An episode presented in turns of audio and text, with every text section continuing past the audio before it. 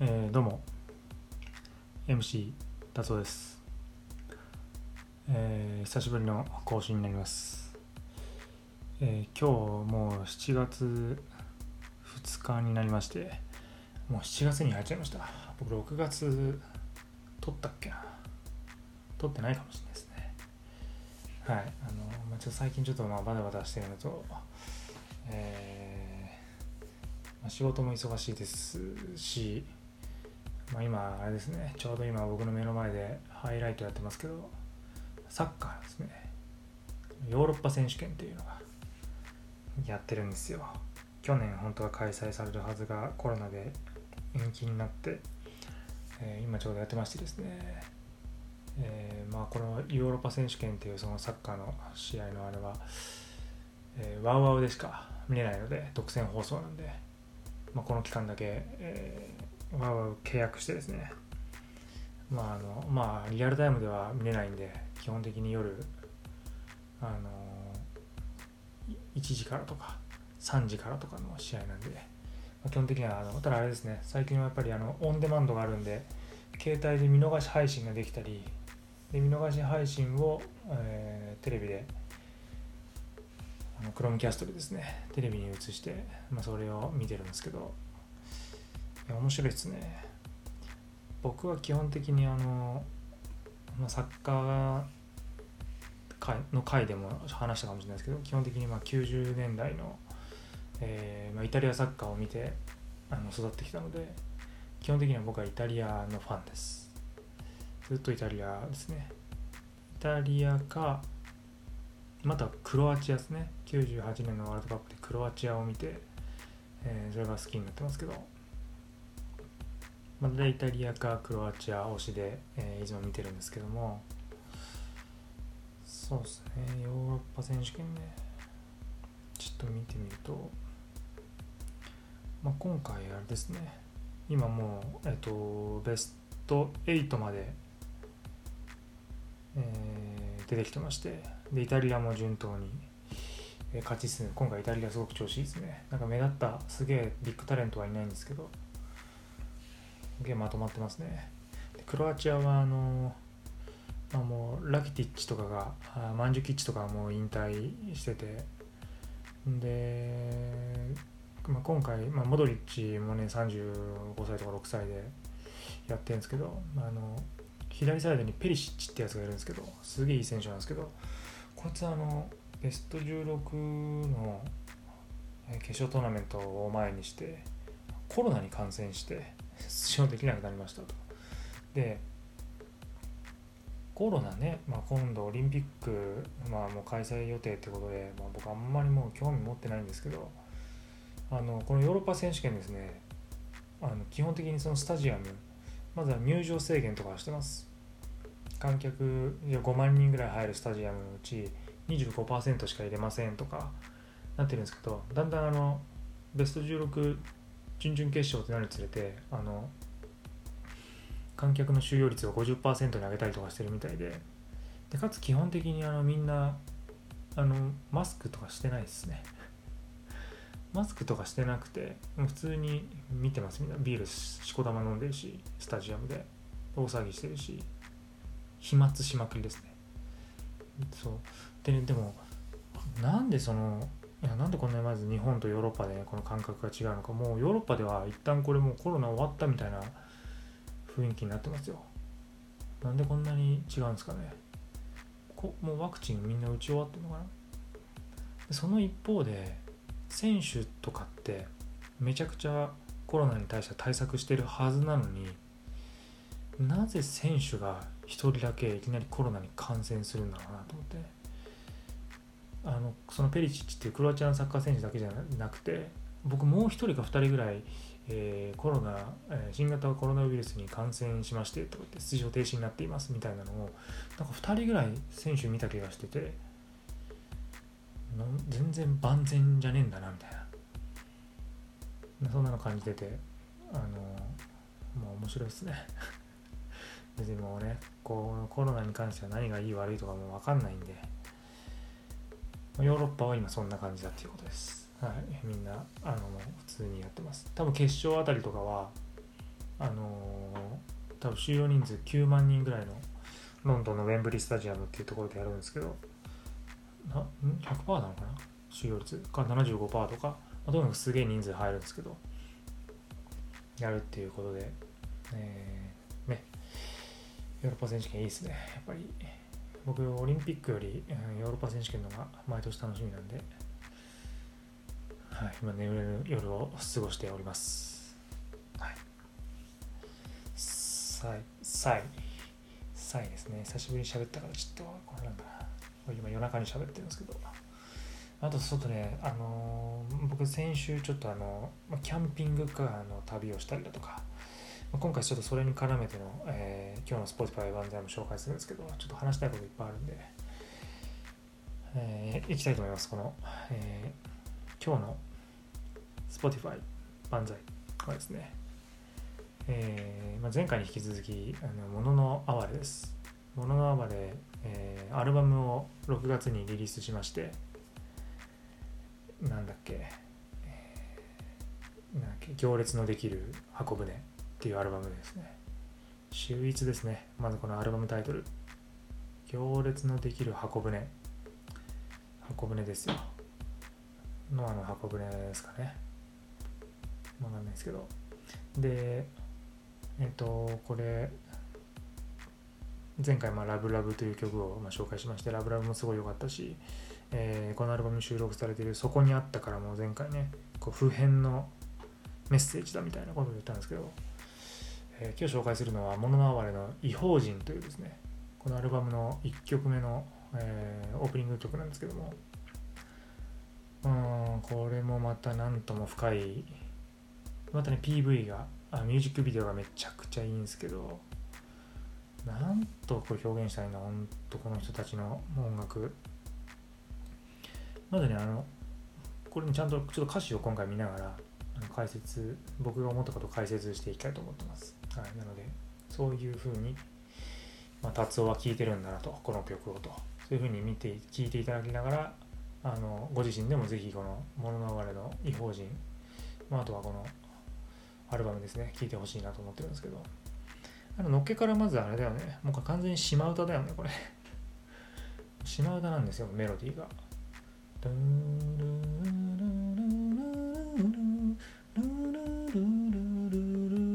とかっていうのも島歌なんですね。なんかねまあそこから入ってくる曲なんですけど。あのそうですね。このねのっけからこれ歌詞解説していくんですけど、まあ、あののレントゲンには映らないところに、まあ、心があるらしいと。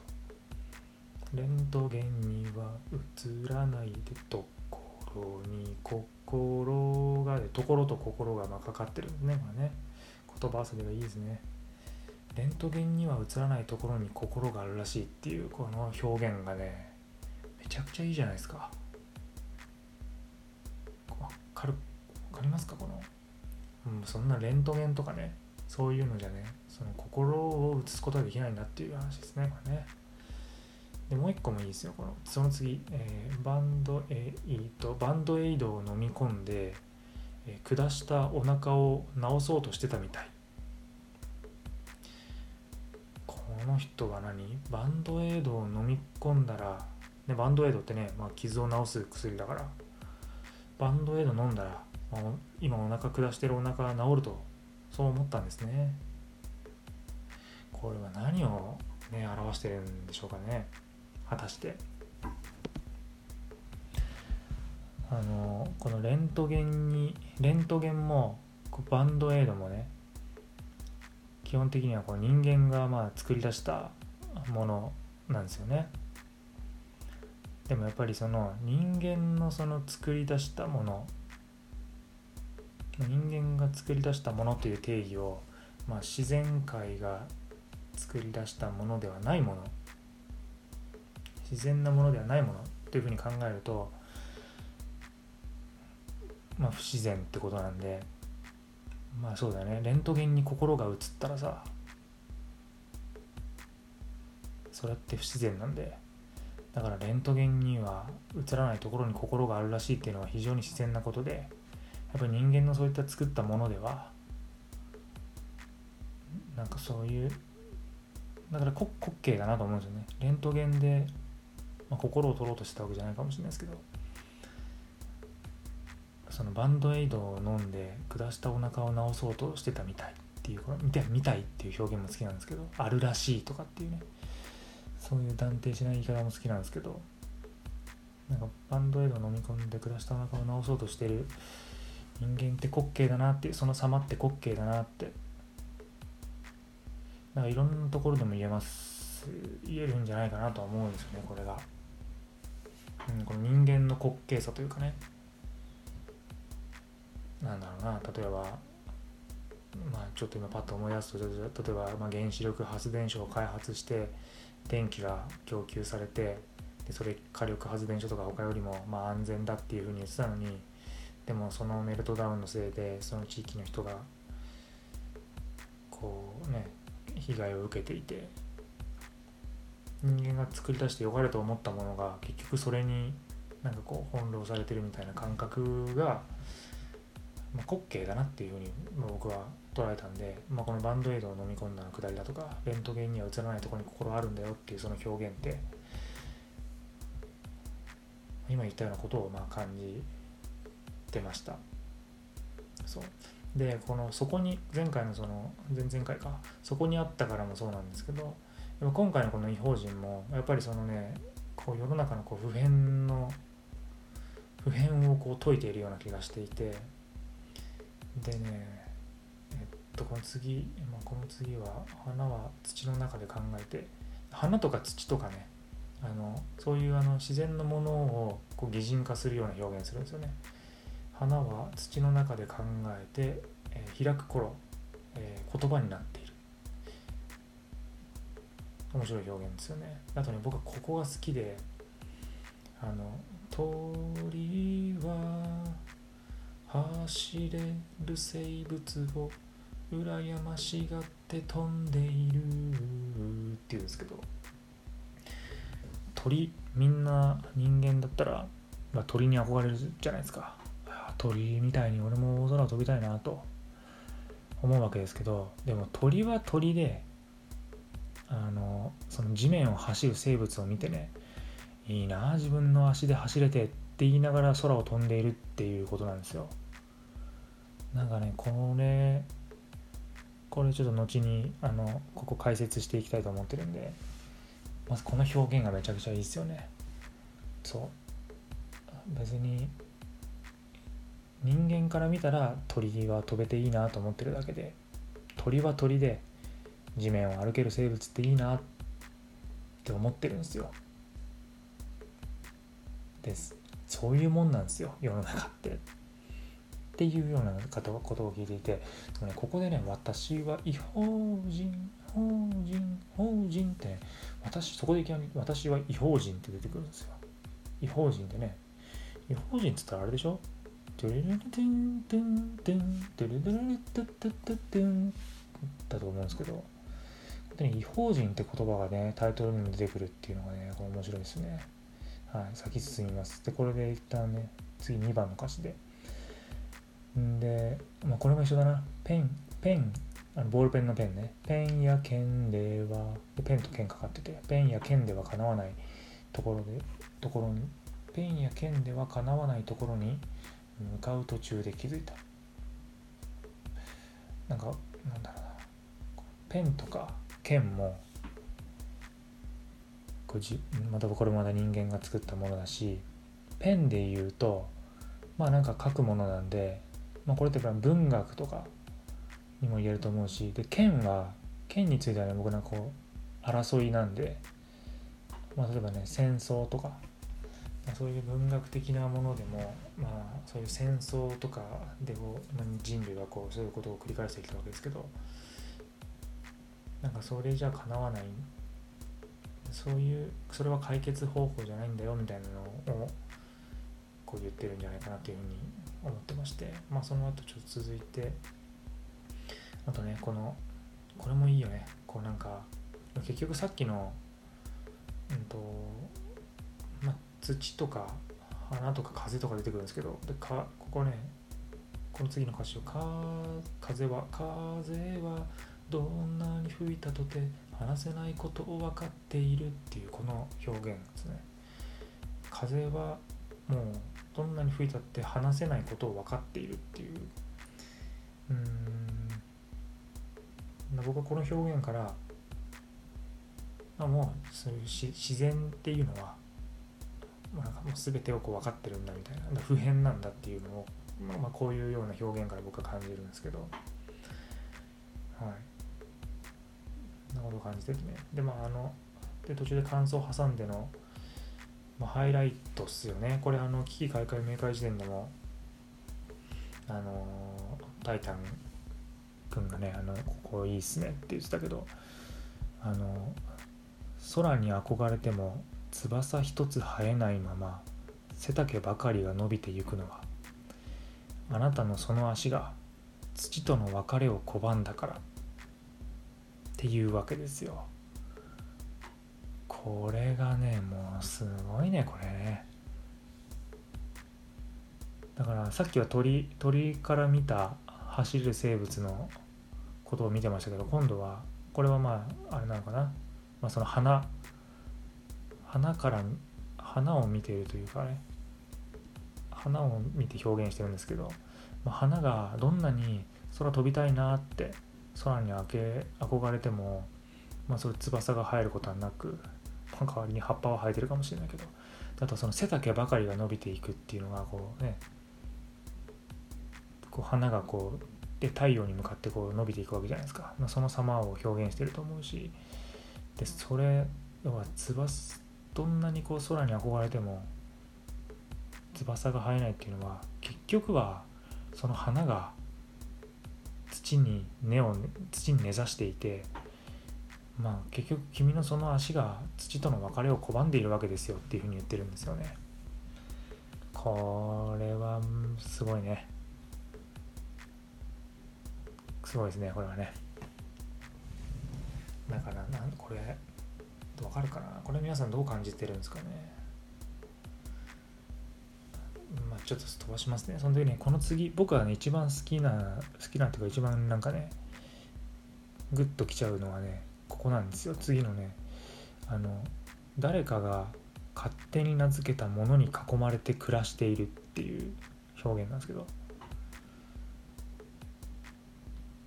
これなんか基本的に僕はこの曲からその自然の普遍さとか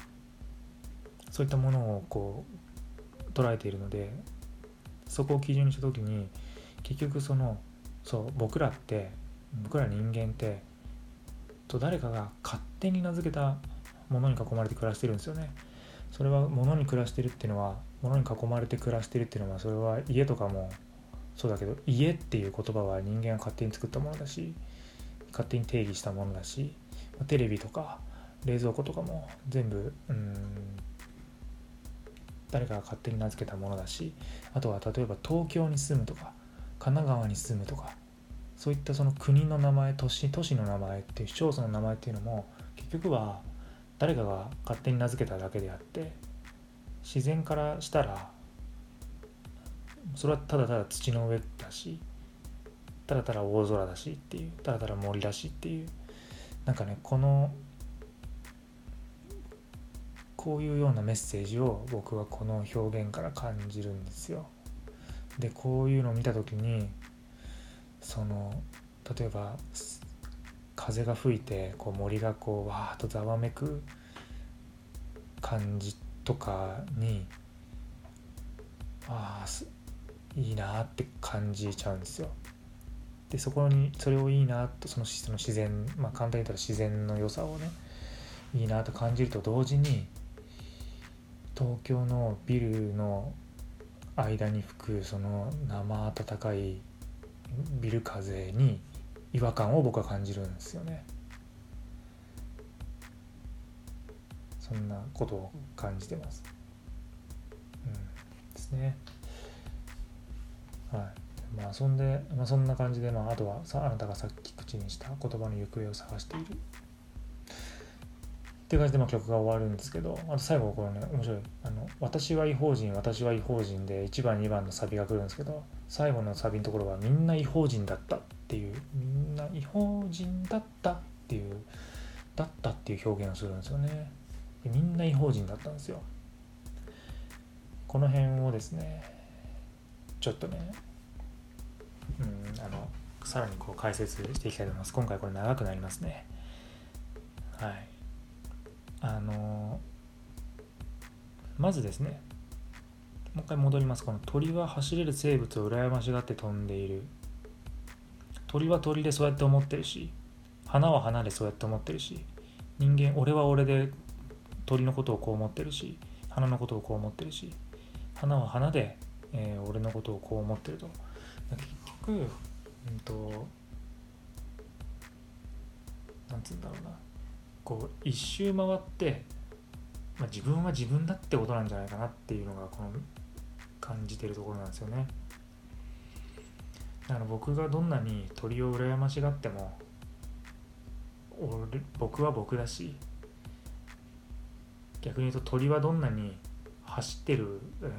えー、MC 達夫を羨ましがっても鳥は鳥だしだからその他人の良さとか他人の芝生が多く見えるじゃないですけど、あ、そこを願っても、まあ、結論やっぱ仕方ないことなんだなっていうのを言うと言われてるような気がするのとで同じようなないメッセージがその空に憧れても翼一つ生えないわけですよ。花は。これ人間にも言えてるかもしれない。でそのに僕がねじゃ僕がこう空に憧れたとしても僕の背中に翼は生えないわけですよ。でそれって結局土との別れを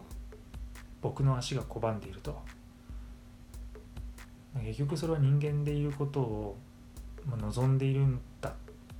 ていうふうにこう言ってるんじゃないかなと思ってまして。なので一周回って自分は自分なんだと。で僕ねあとこのねこの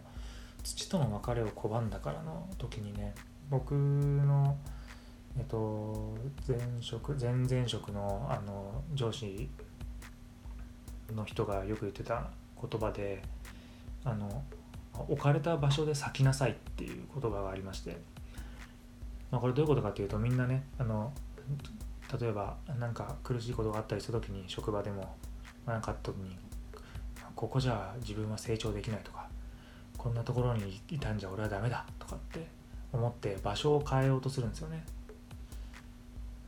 それはそれでもちろんいいことっていうのはあるかもしれないんですけど、まあ、でもその置かれた場所で咲きなさいっていうのは、まあ、どんな場所だろうとまずはその場でちゃんと自分が咲く努力をしなさいみたいな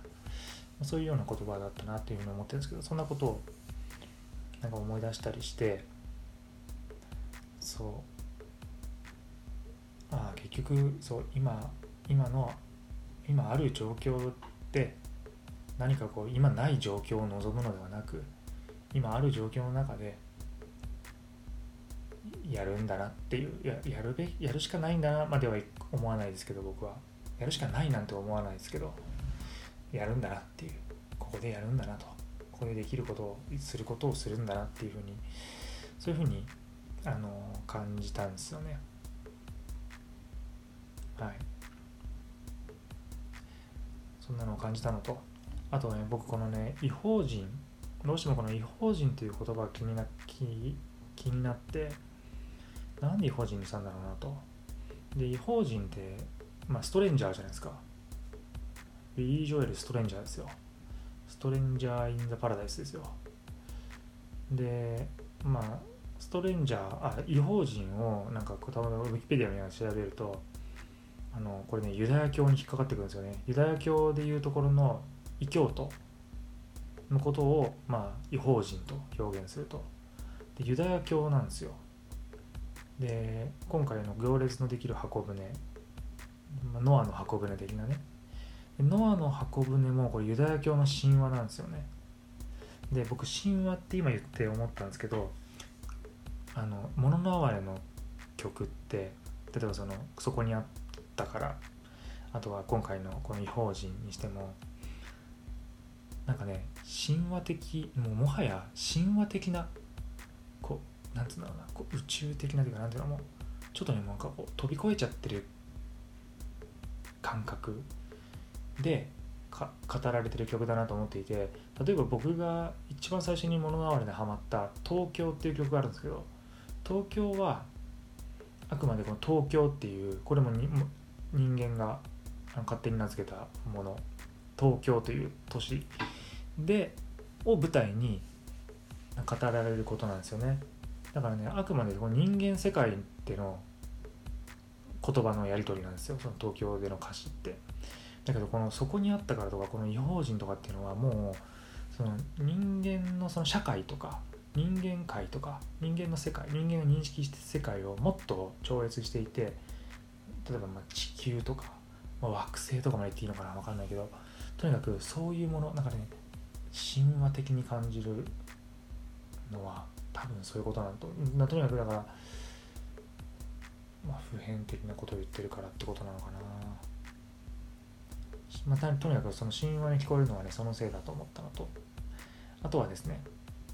さっきの鳥と花のこの物の見え方の違いね。お互い羨ましがっちゃうことについて話すんですけど違法人ってあのもう一個あるんですよでさっきねあの日本の曲の違法人っていうのもありますけど違法人ってなんだっけカミュアルベール・カミュっていう小説家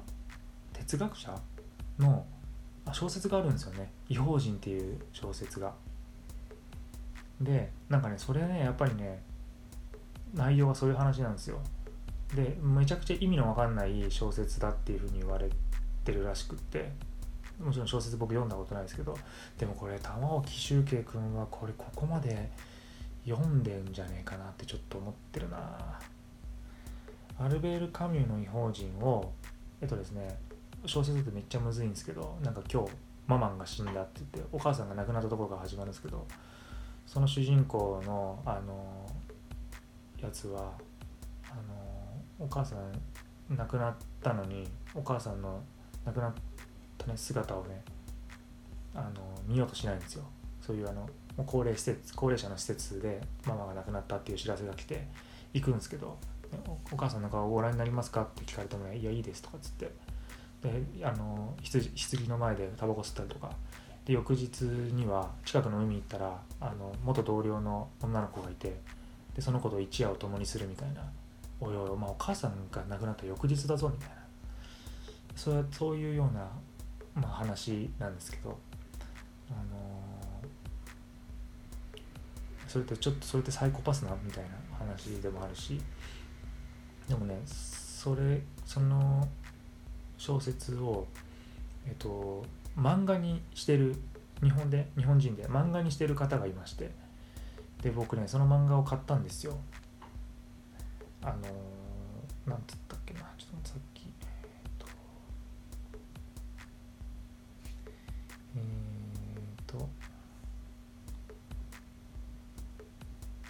そうそうそうそうそれをね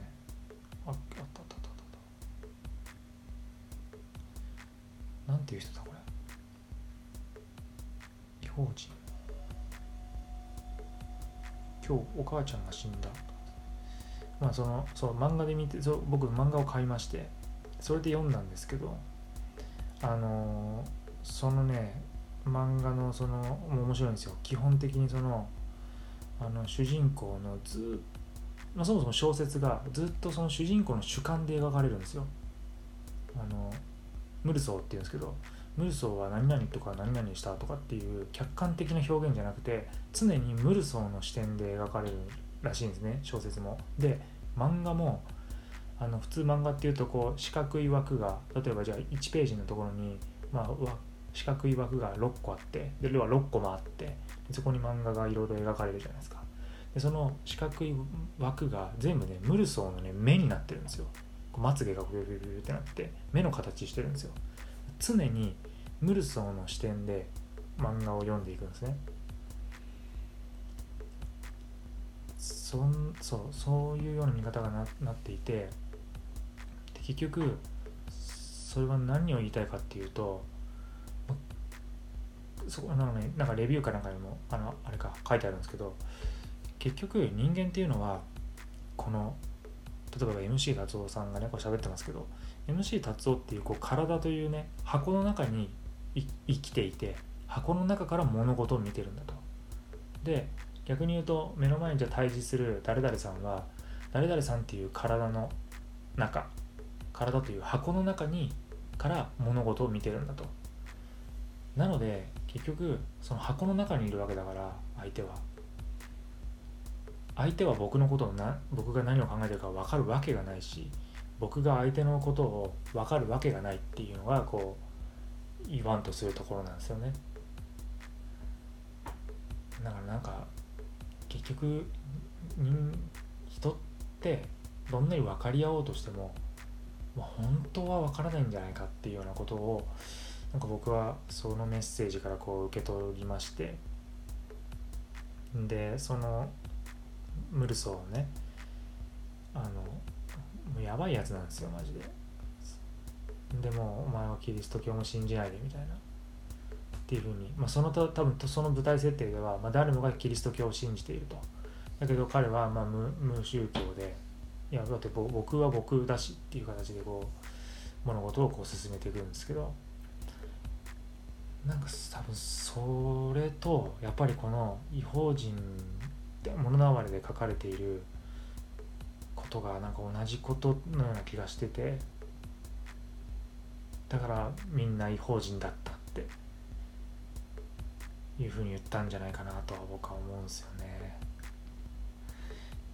なんかちょっと僕の言葉ってこれ伝わってるかな伝わってるといいんだけどな。ちょっと漫画ちょっと上にあるからもうちょっと持ってこない。来れなかったけど。えっ、とですね。ちょっとちょっと読みますね。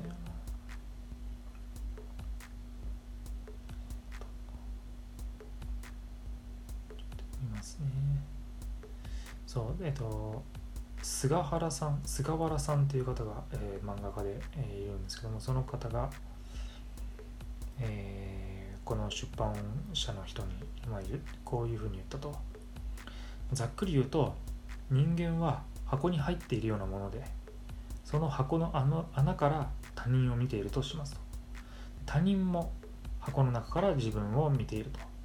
そうすると他人は自分の箱の中はわからない。もちろん自分から見ても他人の箱の中はわからない。だからある人間が、まあ、他人から見たらめっちゃ非常識なことをやったとしてもその当人にしか本人にしか本当の理由っていうのはわからないと。その本人の箱の中で一体何が起きてるかその人の心の中なのかその体の中箱の中で何が起きてるかっていうのは他人にはわからないんだなと。でも何が起きてるかわからないけどでもその箱の中にその人がいるとか僕は僕という箱の中に僕が存在するっていうのは実際に存在するんだよっていう、まあ、そういうことをなんかこう言っていてだからアルベール・カミューも、まあ、そういうことを小説を通して言いたかったんじゃないかなとっていうのが、まあ、この作者の方のまあ見解なんですけど。なるほどなって思いました、まあ、それがなんかさっきの、と、鳥から見た花の視点花から見た鳥の鳥への憧れみたいなところも全部辻褄が合うなと思いまして。ここまで僕今何分喋ったのこれ？33分喋りましたけど。ここまで喋れるんだよなこの1曲で。ものすごく深いですねこの曲は。それがねまたねあのすごくなんつうんだろう明るい明るく歌ってんだよな。明るく明るい曲というかなんつうのなんつったっけ？そう明るいんだよね。軽やかに。これ軽やかに歌っててこれ軽やかにって表現は僕物のわりの東京の時にもこう表現したんですよね。みんながみんな幸せになる方法などないっていういきなりこうちょっと絶望的な言い方をするんですけど。かといってみんながみんな悲しみにくれる必要もないっていうふうに次言うんだよね。その辺のこうなんかこう世の中の断りをいとも軽やかに歌ってみせるっていうのがこの物の哀れの凄さなんじゃないかなというふうに感じています。やっとちょっとしまったな。よかった。はい。というわけで、えー、ちょっと同じことを何回も言ってしまっていたかもしれませんが今日の Spotify 万歳は、えー、もののあわれで違法人でした。はい、えー、このままエンディングにささっといって、えー、まあちょっと物のあわれの曲続いてますけどまあちょっとアルバム出たりとかでまあ本当に僕大学生の時に、まあ、くるりとかくるりとか好きでまあ、あと洋楽の方がまあ好きだったかな。大体8割ぐらい洋楽で2割が邦楽でそこにまあくるりとかスーパーバザドッグとか入ってくる感じでしたけど大人になるとちょっと達郎が山下達郎好きになったりとか。ただこの「もののあわれ」本当にねこんな邦楽で久しぶりにドハマりしてる素晴らしいバンドですね。あの演奏レベルも高いしであのまあ去年の八ヶ岳のハイライフっていうフェスで始めてみてでもね僕ねもうねあの物のあれはライブはねその後もあの渋谷にもあの行きましたけど僕はねあの物のあれは年に1回そのハイライフっていう八ヶ岳のフェスでだけ見たいなという感じがしています。なんか毎回見るとこう感動が薄まっちゃうじゃないですか。でもあの去年の頃にハイライフで見た時の自分のまあその時の気持ちの持ちようっていうのもあったんですけどすごく良かったんですよね。だからもう一回ハイライフで見たい。ちょっと今回ハイライフ出るか分かんないですけどフジロックは出るみたいなんでね、まあ、そこはちょっといけないと思いますけどでもハイライフ八ヶ岳は9月にもしあるんだったらぜひ出てほしいな。そこで見たいですね。はい。この前あの森道市場ではあの出てたみたいですけどうちのインターンの子が見に行ってあそうインターンといえばねちょっとねまたそのインターン今僕インターンの会社のインターン担当をしていましてインターンのお兄さん的な、まあ、おじさん的な存在でやってるんですけどちょっとねその辺の面白いのも始まるんではい。まあそれはお仕事の話ですけどまあそんな話もしていきながら結構このインターンの子たちこれ聞いてくれてるみたいなんで僕がここで物のあわれの話をしたことによって物のあわれ好きになったっていうインターンの子がいるんでめっちゃ嬉しいですね。ヨネ。ヨネちゃん聞いてるかな？森道市場行ったらしいね。いやそれは嬉しいですね、ちょっとまたじゃあおすすめを皆さんに紹介していきますのでぜひ聞いてもらえればなと思います。はい。では、えー、今日は長くなりましたね、えー、次いつやるんだろう。はい。MC 達夫でした。ありがとうございました。